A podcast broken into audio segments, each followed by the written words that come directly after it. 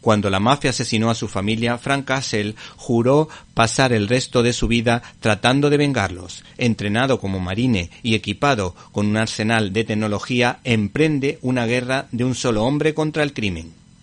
Stan Lee presenta al castigador.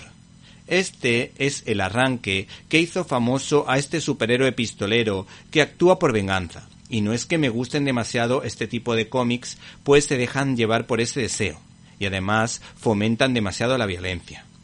Y es que para nosotros la mejor receta, desde luego, es el perdón.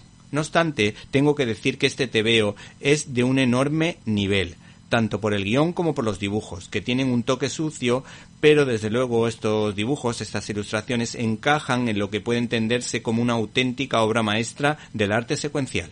La obra que hoy les presentamos fue un guiño a esa época en la que Margaret Thatcher y Ronald Reagan lideraban Occidente. Y este personaje guarda ciertos paralelismos con personajes cinematográficos de la época como Charles Bronson, Sylvester Stallone o Arnold Schwarzenegger. De hecho, el guionista Chuck Dixon era un enamorado de las políticas de estos reyes del mundo y de la Escuela de Economía de Chicago.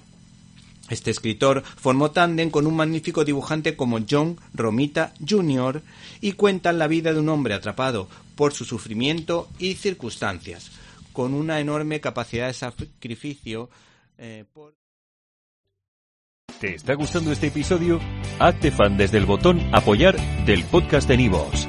Elige tu aportación y podrás escuchar este y el resto de sus episodios extra. Además, ayudarás a su productor a seguir creando contenido con la misma pasión y dedicación.